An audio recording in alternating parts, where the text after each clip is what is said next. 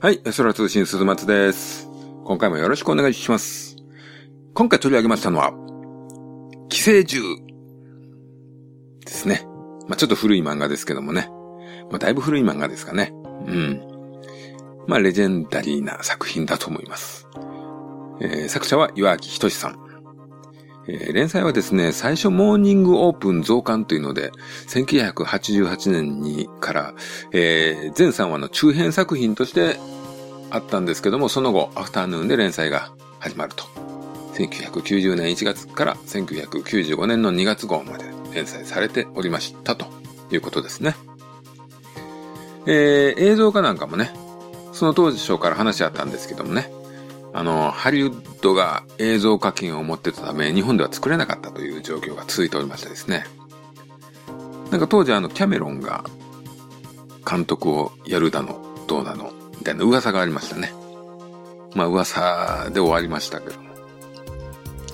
でね、あの、2014年ぐらいに権利が、ハリウッドの権利がなくなったんで、日本で映像化したと。2014年の10月にアニメ、寄生獣、性の確率。性、なんでこういう副題ついたのかよくわかんないですけど、性がね、カタカナですね。いろんな性の意味があるということで。はい。で、2014年11月に山崎隆監督で映画版が公開と。実写映画版ですね。前後編として公開されましたと。まあ、今回はあの原作をね、話していこうかなと思います。はい。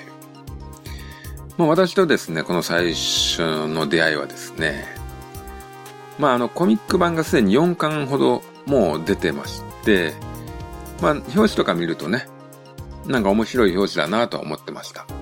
まあ、物体 X とかその辺のね、感じに近いので、へえーと思ったんですけども、まあ、ちょっとパラパラっと見るとですね、なんか絵が、絵がなんだかなと。まあ、そんなにね、すごい絵じゃないじゃないですか。あの、まあ、こんな絵の漫画がね、面白いわけないと勝手に思い込んでたんですね。なんですけども、まあ、友達の家でね、ちょっと読み始めたらですね、ちょっとこれやばいと。まあ、これは読むしかないなと思ったんですね。まあ、ほんとね、絵が好きとかね、どうのこうのとかね、そういうので読む読まないをね、決めない方がいいなっていうね、考えにも私を変えてくれました。まあそんな出会いの作品です。えー今、岩木先生の絵は大好きですよ。はい。えーまあ一応ストーリーを軽く話しておきましょうかね。まあある夜ですね、宇宙からこう地球にこう複数飛来してきたこう謎の卵のようなものがね、夜にこういっぱい降ってきたわけですよ。で、それが地上に降りて、中からですね、まあ虫のような、細長い虫のようなものがですね、出てきたんですね。これ皆さんが知ってる寄生虫に近い形だと思いますが。それがですね、こう張ってきてですね、夜なんで寝てる人間のですね、人体に向かってこう飛んでくるわけですね。そしてこう、体に潜り込むと。まあ、で、それでですね、脳に達するわけですね。脳、潜り込んで脳の方まで行くわけですよ。で、脳まで到達された人間はですね、その寄生虫に支配されてしまうわけですね。あの支配された人間はですね、首から上の頭部がですね、もうその寄生虫に支配されてですね、もうそこがまあ置き換わるような感じですね。もう自在にですね、頭が変形するようになるんですよ。まあちょっとあの説明が難しいんですけども、まあ粘土のような、もう自由に頭が、形が変わるんですね。うん。まあそれがパラ、まあこの寄生虫はですね、に支配された、まあ人間とか、まあその寄生虫自体、まあ総称というかパラサイトとね、この作品では呼ばれるんですけども、で、そのパラサイトに支配された人間はですね、普段は人の形を、人の頭の形にね、ちゃんと化けてですね、一般人に溶け込んで生活してるわけですね。一般社会に。うん、まあこれだとね、まあ、まあまあおとなしくね、してくれればいいんですけども、それらはですね、人間をね、捕食するわけですね。食べるんですね。うん。こう頭がですね、ガバッと開いてですね、人間をガブッとこう、丸ごとあと顔ぐらいだと丸ごとパコーンと食べちゃうわけですね。うん。まあなんでね、これ人間にとって実害があるわけですよ。まあこっそりね、人のいないところでこっそり食べてるんですけども、まあこうこういう人間にとって敵が出現したわけですよね。で、この主人公、泉真一という主人公もですね、その寄生虫が降ってきたと、降ってきたんですよね。この泉真一君の家の方にも。ただその虫が自分に向かって飛んできた時に、まあ起きてたんでね。とっさに右手をバッとこう、頭を守ったんですね、手で。そうすると右手にこう入り込んでしまったと。で、こう入ってしまったんで、頑張ってそこからこう頭に行こうとするわけですね、この虫が。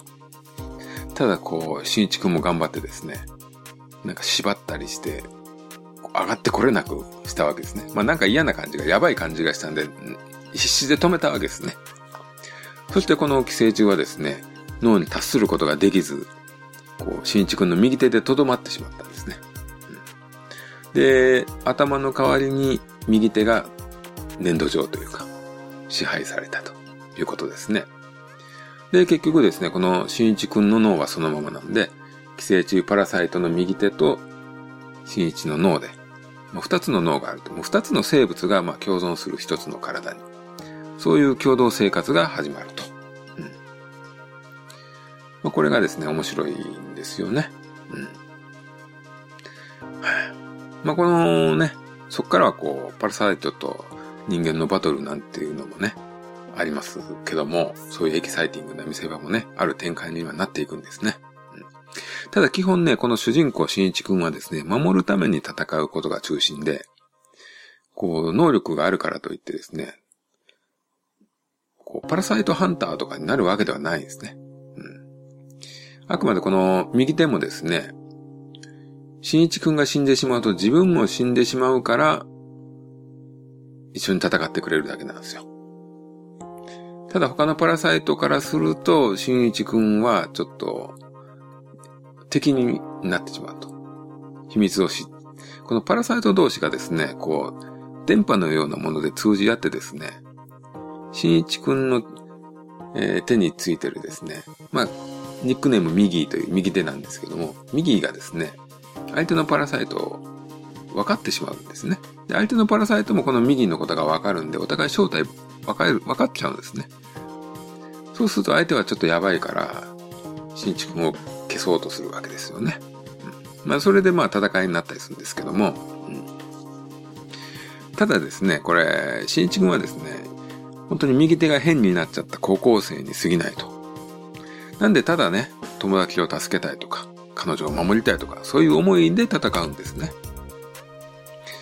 そこがですね、もうこう、単なるバトルものにならないでですね、むしろですね、そういうことよりですね、この、右と、右が、と、なんていうんですかね、右と新一がですね、こう哲学的な話をよくするんですけども、そういうね、哲学的な内容がですね、含まれた話になっていくわけですね。まあ、ここがですね、寄生獣の真骨頂だったりするわけなんですよ。うん。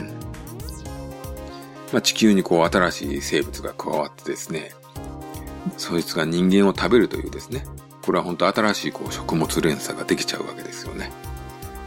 まあそれによってこう人間とは何かとかですね、生態系とか地球とか環境なんかを含んだですね、すごく大きな物差しでこの出来事を考えていくようになるわけですよ。まあ、パラサイトはですね、地球で生きていく上でですね、まあ、正体がバレないように社会に溶け込めるようにですね、人間の勉強とかをするわけですよ。で、中にはですね、こう人間に興味を持って深く調べるようなパラサイトも出てきたりするわけですね。子供を作ってみるとかですね、まあそういうね、危険なパラサイトが出てくるわけですね。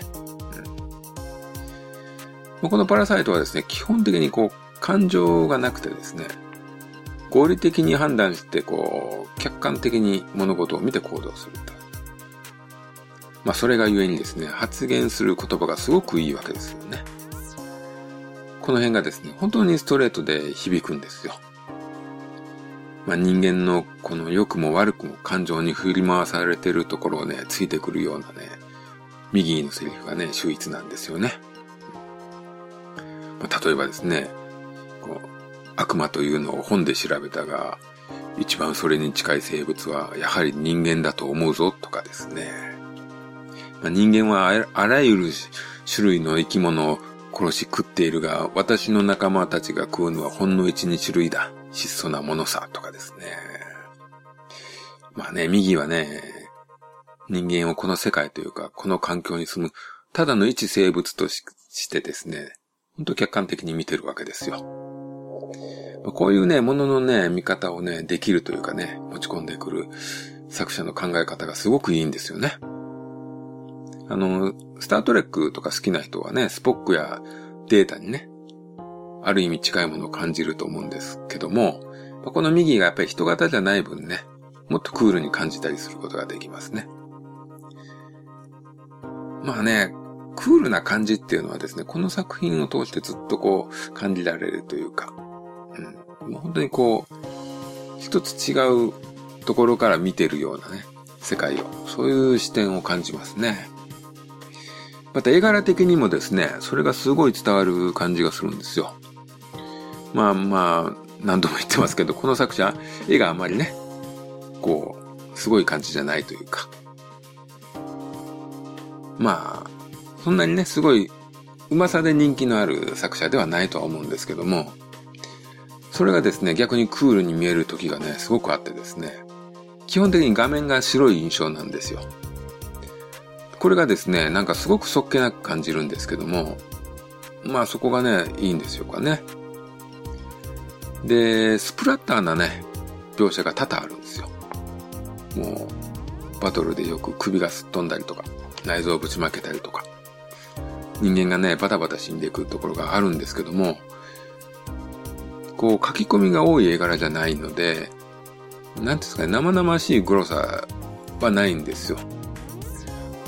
ただですね、妙なリアリティというかね、この死んでる感というかですね、そういうのはすごくあるんですよね。この魂が抜けた個体感とでも言いますかね。もう死んだ瞬間に人間は物になる的な、そんな感じがすごくあるんですね。あの、キャラクターの、登場人物のキャラクターの表情とかね、右とかはね、すごくお茶目なんですけども、まあ、そ、こういう時はね、すごくギャップがあってね、いいんですよ。ほんとこの冷めた感じがね、物事をすごく冷静に見てるなという作者の視点が感じられますね。あとこのね、作者が書く人の漫画ね、の次の作品とかね、なん、なんとなく主人公がね、ぼーっとしてるタイプが多いんですよ。なんかこうバリバリ生きてる感じのない人なんですよ。大抵が。うん。でもなんかこう頭の中でいろいろ考えてたりして、なんかまあこう、賢くいいんだけれどもボケーっとしてて、ただ達観してる感じがあったりするような。うんま、一貫してこういうキャラクターを描いてるなっていう気がしますね。多分岩木さんがそういう人なのかなと思いますけども。うん、そしてこのね、作品ね、最後のね、着地がすごく穏やかでいいですね。まあ、わかりやすいね、応募数が出るんですよ。うん。で、その決着がね、あるんですけども、まあ、それ以前にですね、作品としての答えがもうすでにこう、ありまして、そこに話が向かってるっていう感じがしてですね、すごくいいんですね、ここもね。うん。なんで、大ボスを倒したから勝ちとかの話じゃないし、この話はパラサイト全滅で万歳っていう話ではないですもんね。うん。新一が一つの考えに到達して、で、作品としての答えを出して物語が終わるというね。うん。まあ、あとね、最後の最後にですね、普通の人間の犯罪者との対決があるんですけども、まあ、ここでね、さらに明確になりますね。非常に優しい終わり方になるんですよ。もう最高なんです。もうね、愛する人を守ってですね、そして寄り添うというですね、もう、いい終わり方なんですね。うん、まあ、本当にね、無理して長い連載したような感じでもなく、非常に綺麗に終わってます。こういう漫画はなかなかね、少ないですから。本当に綺麗に終わってると思いますね。うん。まあ、ただ、ね、バトルはバトルで、やっぱりね、面白いところがあってですね、うん。あの、最初の方にね、学校で、学校を巻き込んでのバトルがあって、ここ面白いですね、やっぱりね。エキサイティングでした。退治の仕方もいいですよね。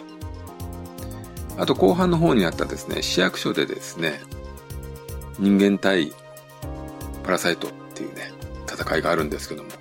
まあこれ主人公はね、ここにいないんですけども、あの、レントゲンを使ってですね、紛れ込んでるパラサイトをですね、判別するんですよ、人間たちが。ここの発想がいいですね。うん。面白いですよ。まあ人間でもある程度ね、戦うことができると。まあこの辺はね、すごくテンション上がりましたね。まあ本当にね、この作品独自のバトルがあったとは思います。はい。まあやっぱりね、でもこの作品は、がレジェンドたるところはそこに執着しないで、それよりも、一回りも二回りも大きなテーマを持っていたっていうところになると思うんですよ。この作品を読んでからですね、やっぱり、もう、自分もちょっとね、生き方に影響を受けたのかなとか思いますよね。うんあの、虫とかね、殺せなくなりますよね。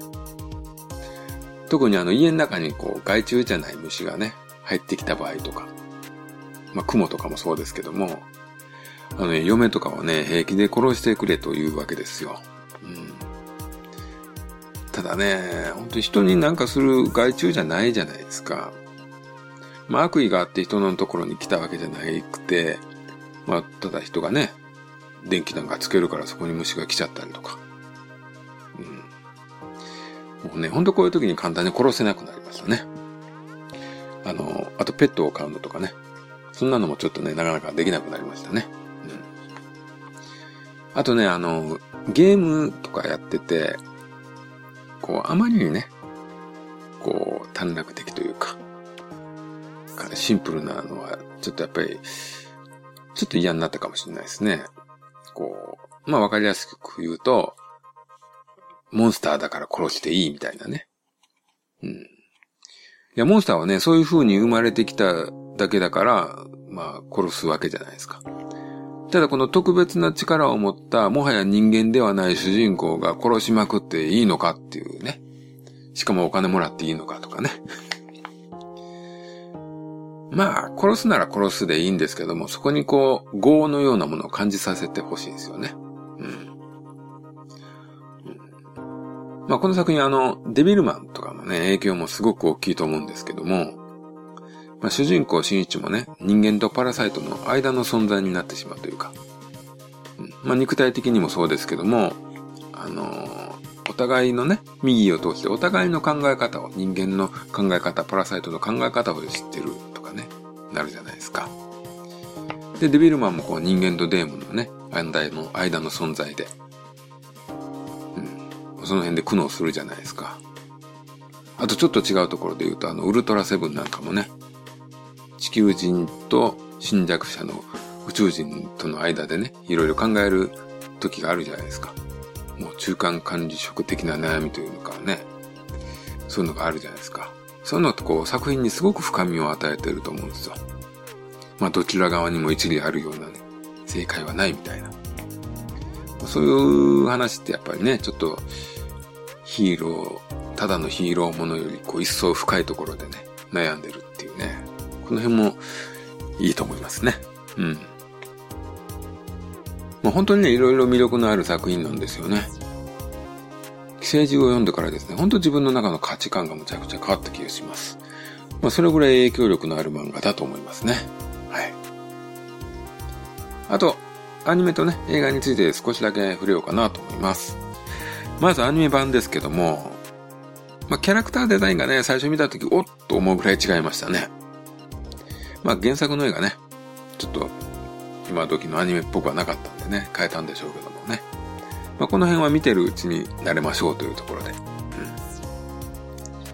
まあ、いろいろね、細かいところが現代に置き換えたりとか、ちょっとしたね、まあ、20年のズレがありますから、その辺をちょっとね、微調整してたりとか、あとオリジナル的なキャラがいましたかね。まあまあ、ただ、この作品のね、骨の部分はすごく揺るがないものがあったんでね。まあ、この辺は、うん、まあまあ変えても揺るがねえ、変わらないっていうね。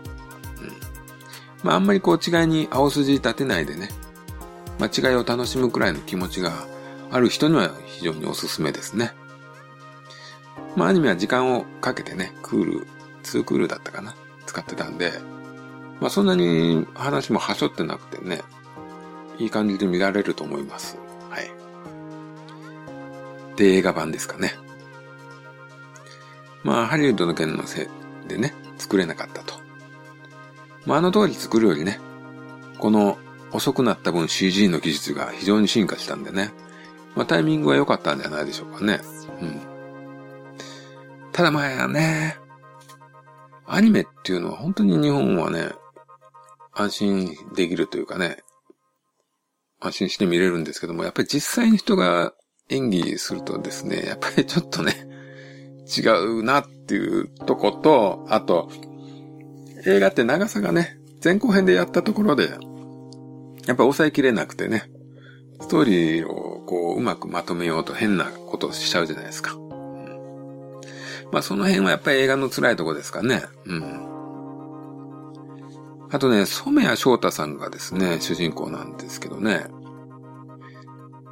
まあ、ちょっとなちょっと、まあ自分にとってですね、主人公新一くんはですね、お母さんをね、亡くすという辛い設定がありまして、そこの戦いが終わった後、こう、ちょっとヤンキーっぽくなるんですね、新一くんが男らしくなるんですよ。僕ね、この変化がすごい好きだったんですけども、染谷翔太はね、かっこよくはならないんですよ。お子ちゃまなんですよ、見た目がね。で、これ演技力うんぬんじゃないんですけども、やっぱり僕ね、あのね、かっこよくなるとこが好きだったんでね、苦い苦しい経験をして、ちょっとね、男前になる感じっていうか、背中の、背中というかなんていうかですね、深みのある人間になるところがね、影のある男になるのが好きだったんですけども、まあそこはちょっと違ったかなと。あの、北村和樹とかですね、荒井博文とか、東出とかはね、なかなかいいかと思いますけどもね。まあ、この映画、キャスト見ると荒井博文とかね、東出正宏とか、ピエール滝とか出てますね。ちょっとね、面白いですね。はい。あと、特殊部隊なんですけどもね、隊長役がね、ちょっとね、まあ、別の役で出演してた国村淳さんが良かったな。ああいう人が体調が良かったなと思ってるんですけどね。うん。まあ、この映画版に関してはですね、あの、山崎隆監督っていう時点でちょっとこう、ちょっとこう、違ってくるなと思いますけどね。うん。まあなんか違うもんとしてですね、CG を楽しむくらいの気持ちで見る分にはいいかと思います。そんな感想です。はい。あと今現在あの、寄生獣リバーシというね、続編漫画が、続編じゃないのかな？平行世界というか、別の視点からの話ですかね。コミックスが出てますね。うん。これどれくらい岩脇さんが関わってるかちょっとよくわかんないですけどね。まあサイドストーリーなんでね、オリジナル知ってる人には楽しめるかなと。まあその、キャラクター出てますからね。漫画に、オリジナルに出てたキャラクターが。うんまあ自分一巻しか読んでないんですけどもね。まあこれ若手が書いてんですかね、絵はね。なんか、毎回最後のね、シーンでこう、ドヤ、ドヤ感の終わり方、すごい大げさな終わり方するんですよね。どう次面白いそうやろみたいな終わり方をするんですが、ちょっとそこがちょっとおかしい感じがしましたですね。はい。まあそんなとこですかね。あと、岩木先生ですね。ヒストリエというのをね、連載してるんですけども、ずっと連載してるんですけどもね。まあよく救済されておるですね。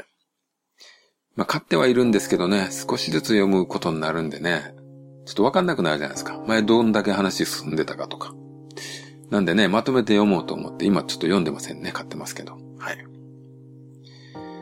なんか自分の好きな漫画家がね、結構救済するなと思うんですけどもね、気のせいですかね。まあ、ただ早く書けとも思ってませんけどね。待ちますけどね。はい。えー、今回はこんなところですかね。はい。寄生獣でした。また次回もよろしくお願いします。それでは。